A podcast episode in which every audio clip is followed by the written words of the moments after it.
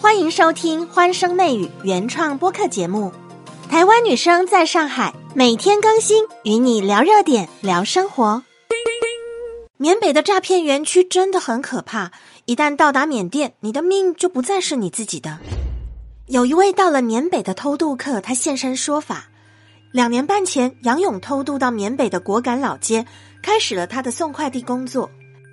对于最近上热搜的缅北话题，杨勇有很多的话要说。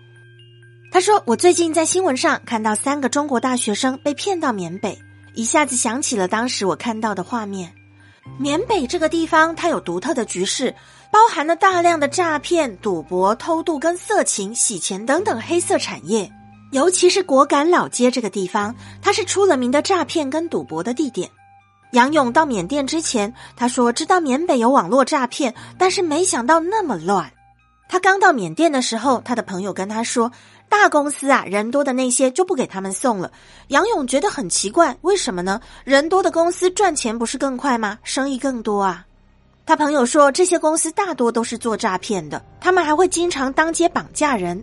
如果我们去送了，可能就出不来了。在二零二零年的时候，杨勇就亲眼见过一次逃跑跳楼的事情。当时他送东西，打电话叫对方下来拿，在等的时候，感觉头上有一阵风，哇！他抬头一看，三个小伙子从三楼跳下来，当中有两个人摔在车上，又弹到地上，没有受伤，马上跑掉。另外一个跳在地上，当场就把脚给摔断了，站不起来。杨勇说自己当时吓得不行啊，赶紧把东西就放在门口，不管三七二十一跑了。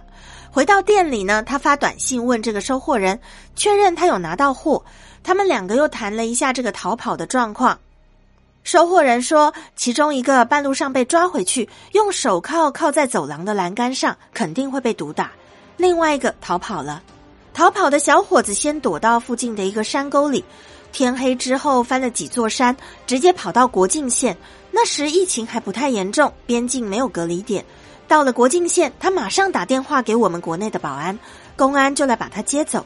这是特别幸运的一个。一般的状况之下，你被绑架到缅北，或是骗到缅北诈骗公司，你想要回国可不是那么容易的事。跑到半路，就算不被公司抓回去，也可能会被其他的团伙绑架再转卖。杨勇说了另外一个真实故事，在二零二一年的时候，他认识一个小伙子，被朋友骗到缅甸，在诈骗公司老是出不了业绩，他们把他关进水牢。后来等他出来，他们聊到水牢到底长什么样子，他说就是把人关在一个铁笼子里，灌上水，只露出脑袋。两天只给你吃一顿饭，时间长了水都臭了。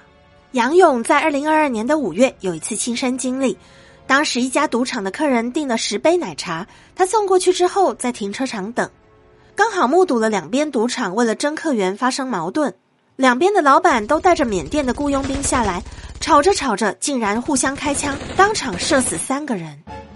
那些佣兵啊，都是老板出钱请的缅甸人，老板提供他们枪支，让他们打谁就打谁。来赌场当保安，工资可以飙到五千一万；如果是老板的贴身保镖，工资更高。人命不值钱呐，要是被打死，老板只要赔个两三万。杨勇当时站的地方离这个枪战大约只有十米，枪响之后，他根本管不了十杯奶茶，当场拔腿就跑。在缅北大街上，经常都发生枪杀，有人喝醉了不高兴就蹦蹦蹦的开枪，不管打到谁，被打中那算你倒霉。诈骗园区的门口保安都是配枪的。杨勇说，送外卖的时候都是冒着风险送过去，虽然进不去，不过他们开门拿货的时候可以看到里面很多人都被绑着、靠着、蹲着、躺着。在缅甸绑架一个中国人再卖掉。二十万人民币最低价，一般的行情都是一个人三十万。有时候他们还会把器官分开来卖，分开卖的价格比卖一整个人更高。杨勇说：“缅甸这个地方进得来出不去，比如说人家买你花了二十万，那你想要离开，你至少得赔三十万到五十万才能重获自由。”如果你敢逃跑，被抓回去会被打得半死、残废，生活不能自理，然后再把你卖掉。当你最后没有一点利用价值，也出不了业绩，还可以要你的腰子，要你的器官。有命赚钱不一定有命花钱。对于网络上缅甸割腰子的传闻都是真的，真相可能还比这更为可怕。